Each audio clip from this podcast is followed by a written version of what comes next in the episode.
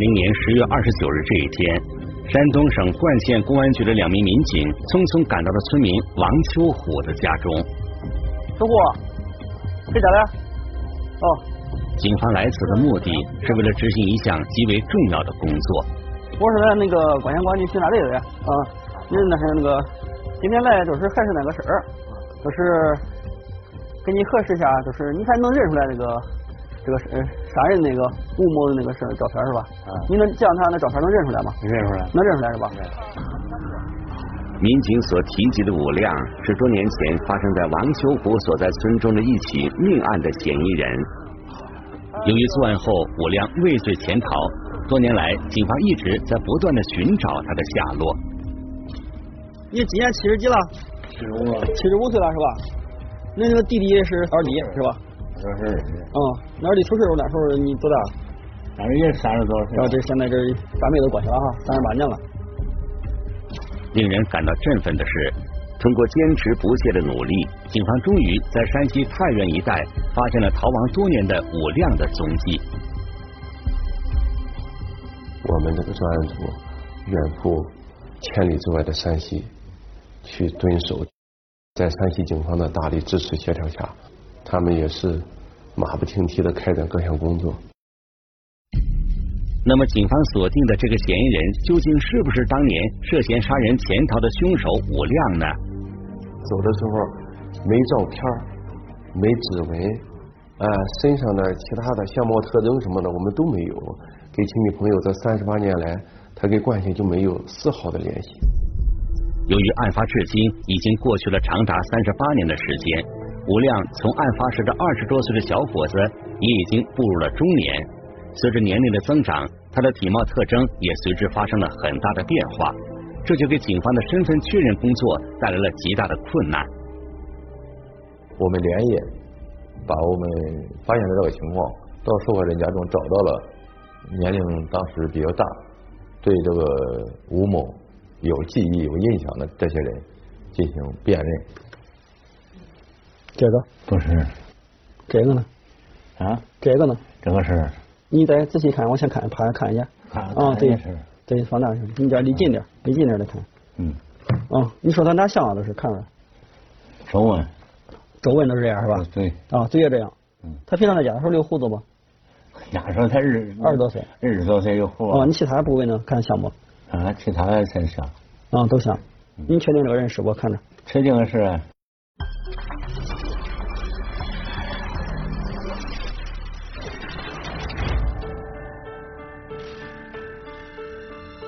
聚焦一线，直击现场。尽管已经过去了近四十年，但王秋虎还是从警方所出示的众多的照片当中，一眼就认出了武亮。望着照片上熟悉的面孔，七十五岁的老汉再也无法控制自己的情绪，失声痛哭。案发当天，王秋虎眼睁睁看着自己的弟弟王秋生被武亮所害，倒在距离自己不远的地方。也正是从那一刻开始，武亮就成了他一直无法抹去的梦魇。究竟是什么原因，武亮要杀害王秋生？一起进入我们今天关注的事件，了解他的来龙去脉。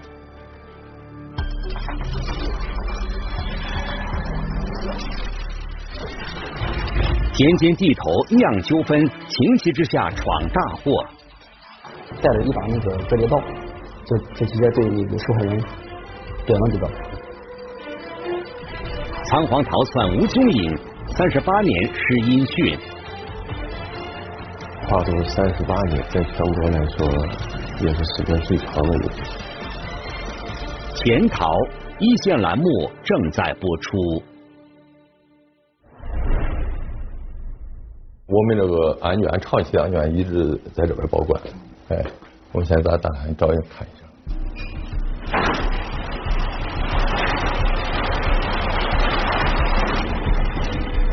在山东省冠县公安局的档案室里，记者见到了当年王秋生被杀一案的原始卷宗。这个就是这个案子的卷宗材料，哎，呃，他这个记录成成卷时间是八二年十月十四日，也就是案发的第二天。嗯，呃，我们后来这个翻阅这个这个卷宗，这个卷宗这个保管的非常完美，上面的证据材料记载的非常详实。打开这起案件的卷宗，首先映入眼帘的是一张张黑白的照片和一页页早已泛黄的纸张，以及纸张上那些甚至有些模糊的笔记。眼前的这一切似乎都在表明，这起案件距今已经度过了三十八年之久的光景。当时拍摄的现场照片都是黑白照片，呃，因为还没有彩色照相技术，所以呢，我们公安这个刑事技术。也就是处于当时社会的一个正常水平。这些照片都是我们那个技术员在我们公安局自己按是自己洗、自己晾晒，然后附到卷里边的。拍摄这些照片的民警是一个名叫魏路建的小伙子。当年他刚刚来到冠县公安局刑警大队工作，年龄也只有二十岁。印象还很深。当时呢，参加工作不久。呃，碰到一起比较大的命案，再一个呢，当时呢，凶犯逃跑了，没有抓获。这三十八年以来，虽然一直在侦查，一直没有把他抓获归案。对于参与此案件侦破工作的魏路建而言，将武亮缉拿归案是他多年以来一个迟迟未了的心愿。尽管案件已经过去了这么多年。但魏路建始终未能忘记当时的情景。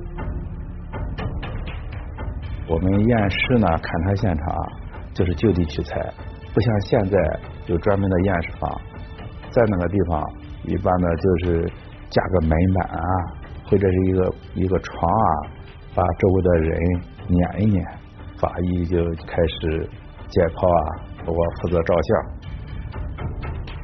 伴随着魏路建的回忆。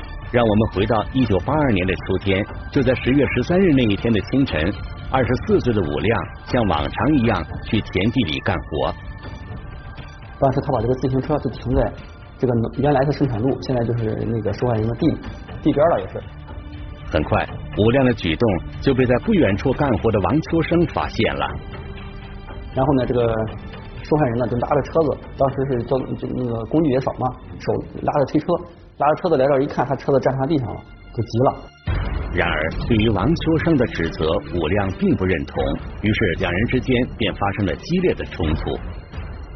情绪激动以后，就两人互相拉扯。武亮与王秋生之间的恩怨由来已久，由于两家所承包的土地相邻，两人因地界问题发生冲突已经不是第一次了。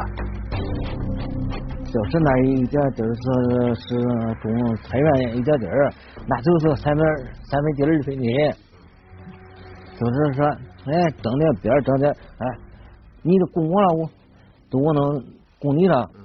年轻人，那他那他那他那个都有点那个怪脾气，嗯，他也不让他也不让。而这一次。当王秋生看到武亮把自行车停在了自家的田地上时，便再次与武亮发生了激烈的冲突。就用了地片说他他他两个闹了一回了，说咱闹了回来这不服劲儿，这是要要要闹。在前期他们也争吵过，但是没有打过架，没有打过架。后期呢，就是说在这个案发的当天，矛盾就激化了。然而，身体瘦小的武亮根本不是王秋生的对手。几个回合下来，武亮便被王秋生打翻在地。我认为他俩打的打的时候还谁讲，反正都板着玩的，反正没没多，他反正都是年轻的，谁占占光受举。嗯。咱反正咱不是因为丢门多，咱丢门多，咱可没上上钱呢。而此时，处于弱势的武亮，为了免受王秋生更进一步的殴打，情急之中的他做出了一个害人的举动。那我说这是一般人都带着这么大小条到这么也不是很大，要问大姐掏一掏下，心说你家往眼能咬坏呀。随后，王秋生便应声倒地。也就在此时，正在不远处农田干活的王秋虎，在听到弟弟的哀叫声之后，便和父亲一起匆匆赶来。然后你们过来的时候，他已经跑了，他已经跑了，跑往哪个方向跑？你给我指。一下。厂长啊？往那边跑了。当王秋虎赶到时，王秋生已经倒在一片血泊之中了。当时还能说话吗？不能说话了，不能说话了。嗯，哦，就那血了。而此时，吴亮已经逃离了现场。王秋虎和他的父亲见状，便急忙朝吴亮逃跑的方向猛追了过去。后来他们就被被别人喊住，说你别追了，嗯，你弟弟可能不行了。望着武亮渐渐消失的背影，此刻王秋虎的父亲哪里想得到，这竟是他生命之中最后一次见到武亮。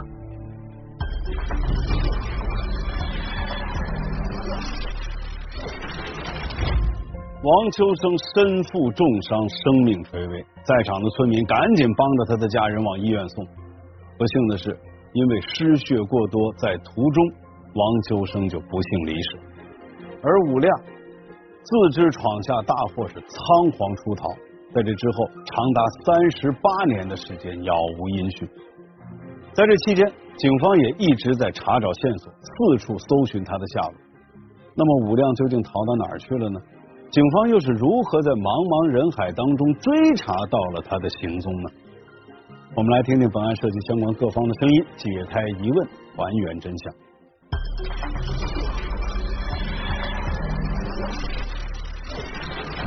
更名改姓躲追踪，相邻偶遇现身影。一举擒获了心愿，几句乡音变真身。潜逃一线栏目正在播出。时光荏苒，转眼间来到了二零二零年九月份。警方在一次走访调查中，忽然获悉了一条重要的线索。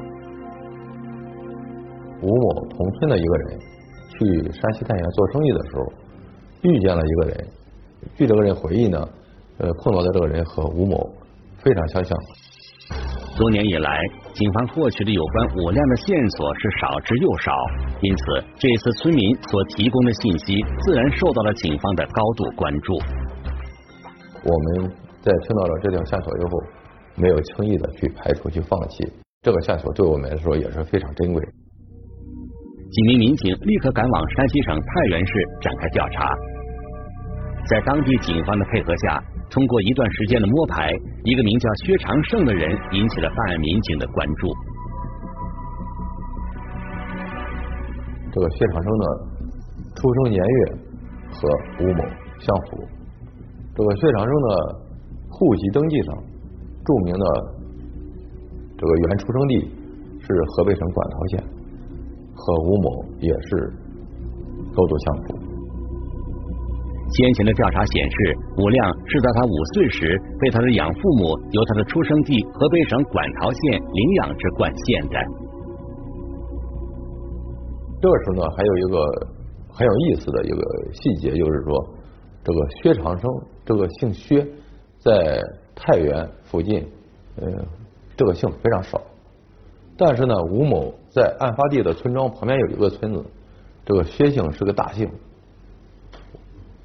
我就考虑啊，我就我们大胆的推断，就是吴某是不是受到了一个这个姓薛这个姓呢被启发，然后给自己起了一个名字。然而，这只是警方的一种推测。尽管这个名叫薛长胜的人有着很多可疑之处，但他究竟是不是潜逃多年的武亮呢？警方一时还难以判断。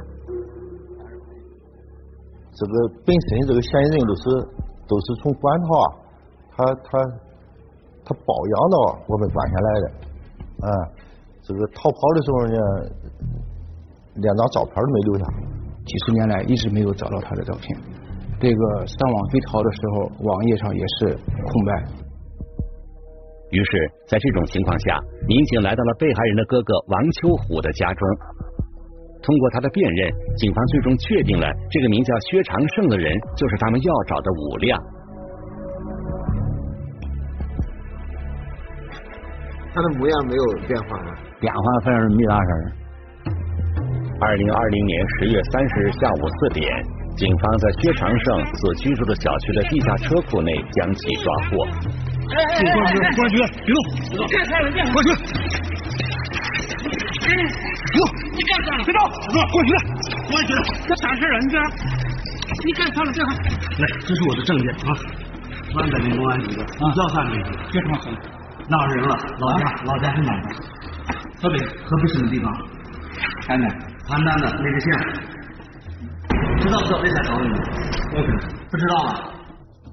抓获之后，吴某一时没有反应过来，呃，矢口否认，呃，自己是吴某，就坚称自己叫薛长生。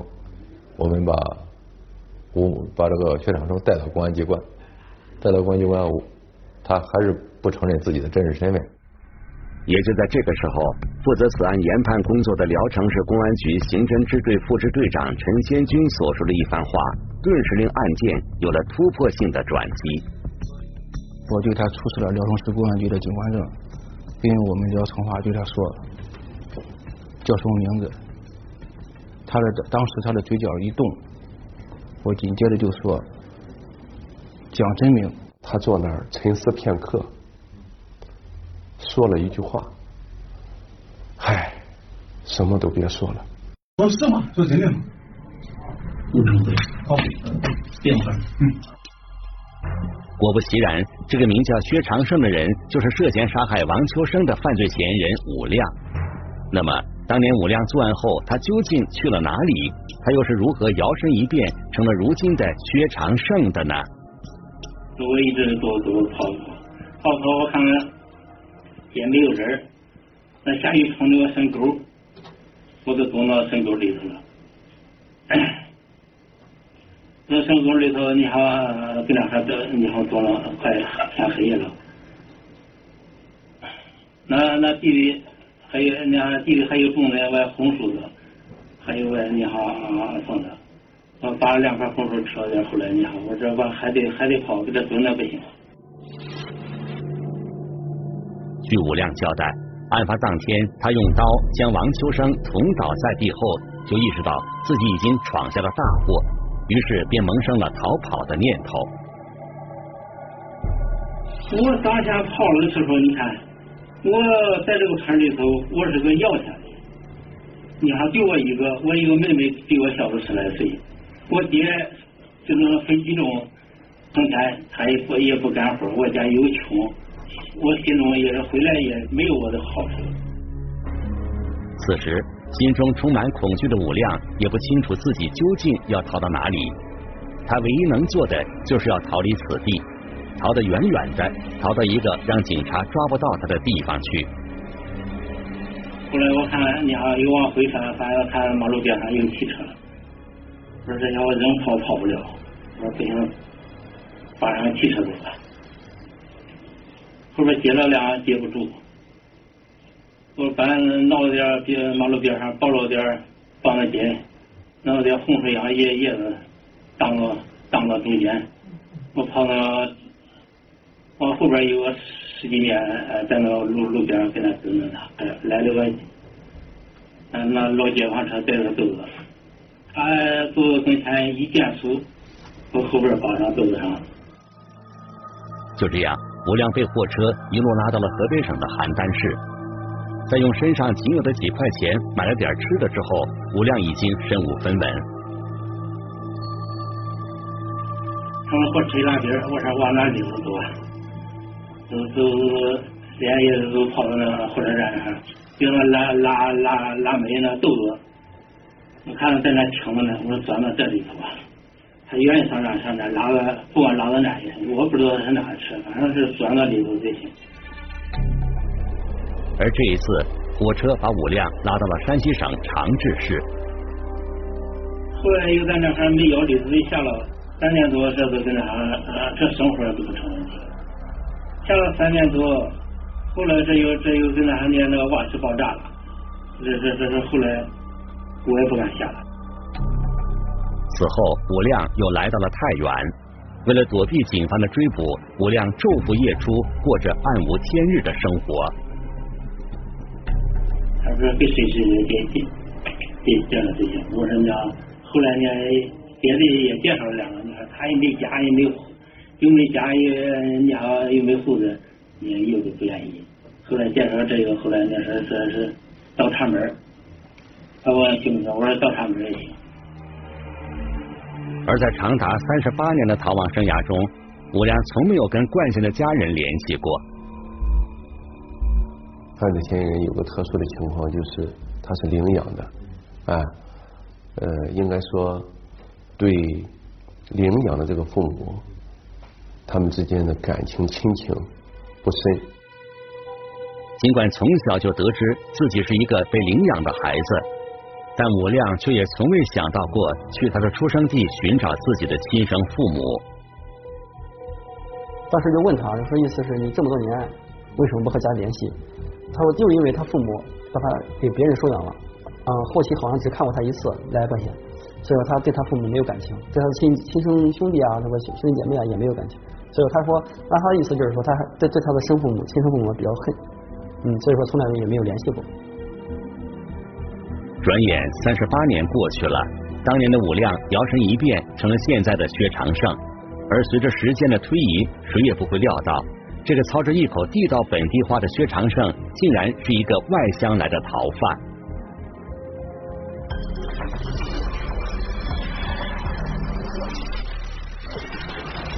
结婚之后，武亮的境遇就发生了翻天覆地的变化。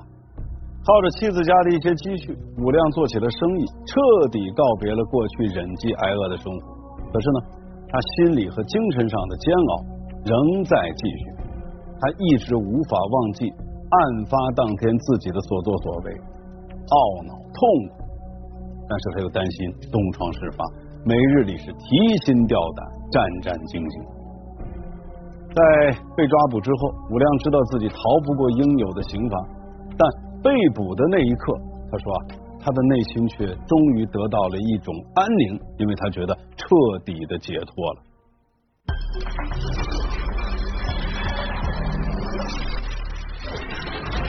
长夜漫漫，亡命天涯无尽头，紧追不舍，精心布局擒凶犯。潜逃一线栏目正在播出。逃亡或许在很多犯罪嫌疑人眼里是一个不二的选择，然而这些人远远没有想到，日后他们将为自己这一盲目的举动付出常人无法想象的代价。我也他哪办的完，呃，砸个堂子。他这个那个多的快没砸住。画面中的犯罪嫌疑人名叫李小德，是刚刚被警方抓获的一名在案逃犯。这个车最案远处，他没有到这个死处的那个那那个仇啊，有是不是？他就是意思吧，往那腿上扎两下，哎，给他厉害他了以后，这两家以后，你再别说俺这这俺这上都散伙了。李小德所描述的，正是多年前改变了他命运的一瞬间。那一刻，距离破案时已经过去了三十一年。案子发生在这个一九八九年七月十号，发生地点是深县东路办事处正庄村。当时受害人叫这个邢海，邢海是因为有一次啊浇地借这个李小学的这个胶水袋子，他没借给他。从此之后，两家发生了矛盾。谁也没有料到，发生在邢海与李小学之间的这场小小的纠纷，日后竟然酿成了一场惨祸。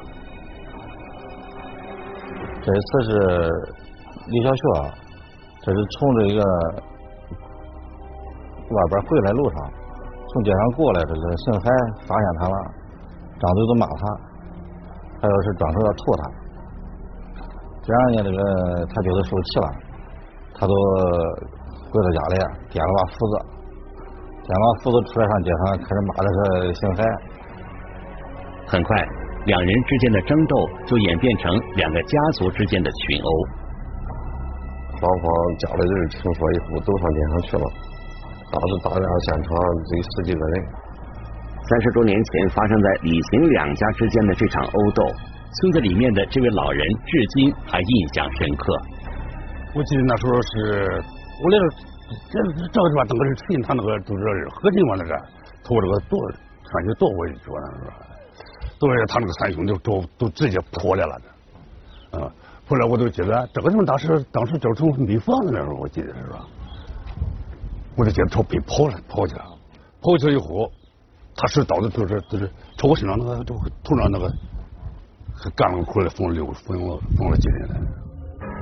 打斗之中，邢海用事先准备好的门栓狠狠的向手无寸铁的李小德砸去。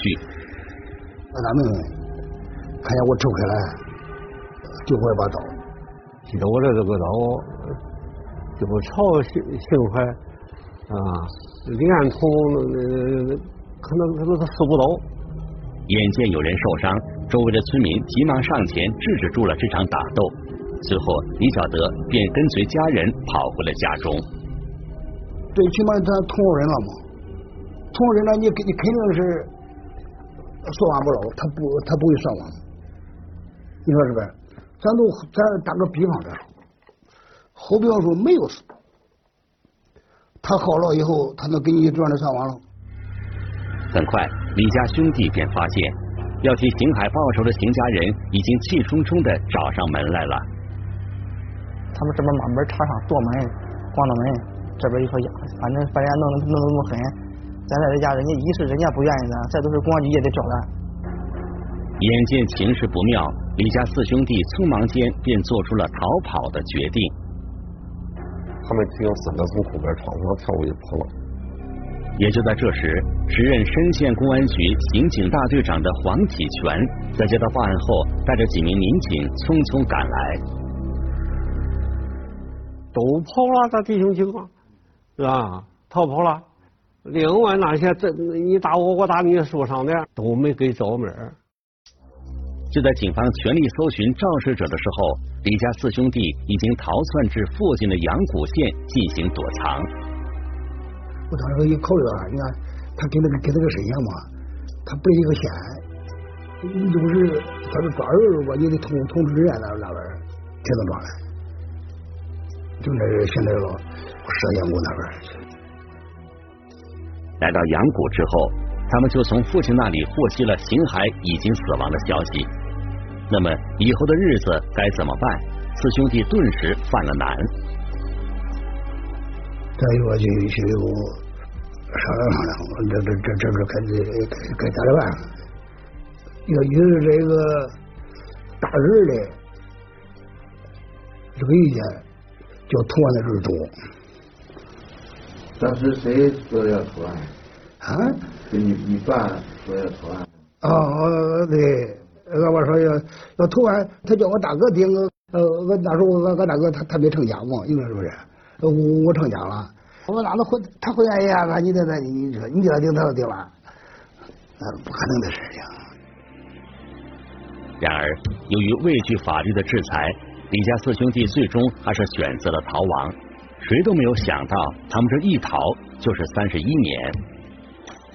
当时留下的信信息量太小太少，图像没有，照片没有，这个手手机号码更不提了，那时候也不兴手机，没有通讯工具，没有照片，没有 DNA，这个全家都跑了，他男性全家都跑了，没有一个在家的。这个长来长长时间联系人也也找不到。在逃亡的三十一年间，李小德和他的三个兄弟们想尽了一切办法逃避警方的抓捕。尽管如此，警方通过对掌握的信息反复研判，最终还是发现了他们的行踪。老四是跑了之后，又找了媳妇，又添了孩子，孩子现在才十几岁。他这个老四户口还是从咱家里办的户口。咱通过他这个信息上来分析，他回老家来过，跟他来的，但是跟他来的，你看除了老四以外，还有姓周的两个人跟他一块坐过车。警方注意到，陪同李小年的女儿李小新乘车的两个人，一个名叫周斌，一个名叫周峰，他们二人均与李小新有过多次的交往。我们调查这个周峰的户口，发现他这个户口很特殊。户口上只有他跟一个哥哥周兵，他俩。再往前追查原来的老户口，原来这个户上有老两口，还有三个孩子。这三个孩子都结婚之后都分出去了，老两口也死了。周兵跟周峰跟老两口什么关系也不知道，但就在他后上放着。由于情况十分可疑，警方立刻针对李小新与周峰之间的关系展开了调查。咱受害人家属辨认周兵、周峰，辨认之后发现，这个周兵就是当时逃跑的这个老大李小学，这个周峰都是这个同人逃跑的这个老三。获知这一消息后，警方迅速赶往李小学的户口所在地进行摸排，并最终发现了李小德等人的藏身之处。一开始确定了三个。另外一个呢，老师确定不了。老二是在这个太原打工，但是在晋中住。这个案的难度就是怎样能把四个人同时抓到手。经过几天的秘密跟踪，民警们初步掌握了李小德等人的活动规律。他们活动这个规律很简单：早晨从家从家出来以后，三个人骑两两辆电动车，然后到他们务工地点，他们仨在一块干活。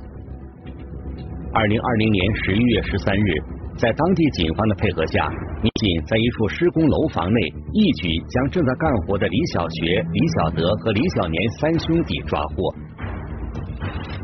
与此同时，另一组民警在太原市区的一处建筑工地上成功将李小河抓获。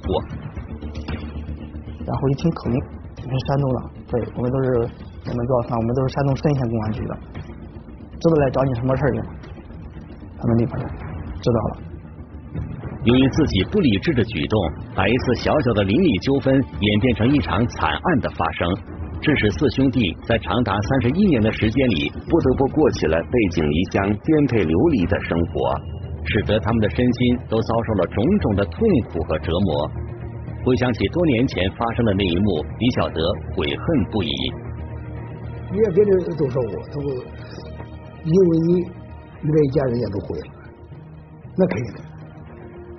这是这这是个不一幕啊！我亮、李小德等人的境遇，无疑给人们敲响了警钟。那么今后如何能够杜绝此类案件的发生？我们来听听专家的解读。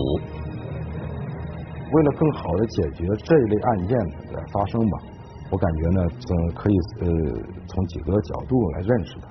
第一呢是加大这个普法的宣传的力度啊，让老百姓真正的做到知道知法啊，他才能守法啊，这是一个方面。另外呢，要加强这一个就是我们基层组织的民间纠纷的这样一种调解参与度啊，能更好的去疏导啊，去管理这样一些本来是一些非常简单的民事纠纷的这样一些呃案件啊。另外呢，就是加大一些这个。呃，包括命案、积案的这样一些办理啊，通过形成这样一种强长效的机制啊，通过这个打击啊，也能起到一种这种特殊预防的这样一种呃作用。二零二零年十月三十一日，警方将潜逃三十八年之久的命案嫌疑人武亮由太原押至冠县。这也是公安机关云建二零二零命案积案攻坚行动中抓获的潜逃时间最长的命案逃犯。今年以来，全市连续破获命案积案十三起，均为十年以上积案，其中二十年以上六起，三十年以上三起。同时，还协助外地破获命案积案五起。追回命案积案逃犯十四名，极大地鼓舞了民警的士气，有力地震慑了暴力犯罪，维护了公平正义和法律权威。因为涉嫌故意杀人和故意伤害致他人死亡，武亮和李小德已经被公安机关依法采取刑事强制措施。这二人出逃的年限都很长，他们的归案也再次说明了一个道理：罪恶是藏不住的，他们必将要为曾经的冲动和鲁莽付出应有的代价。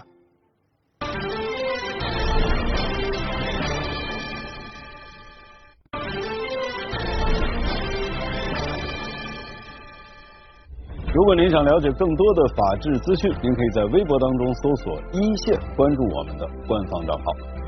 这里是一线，我是王小磊，下期见。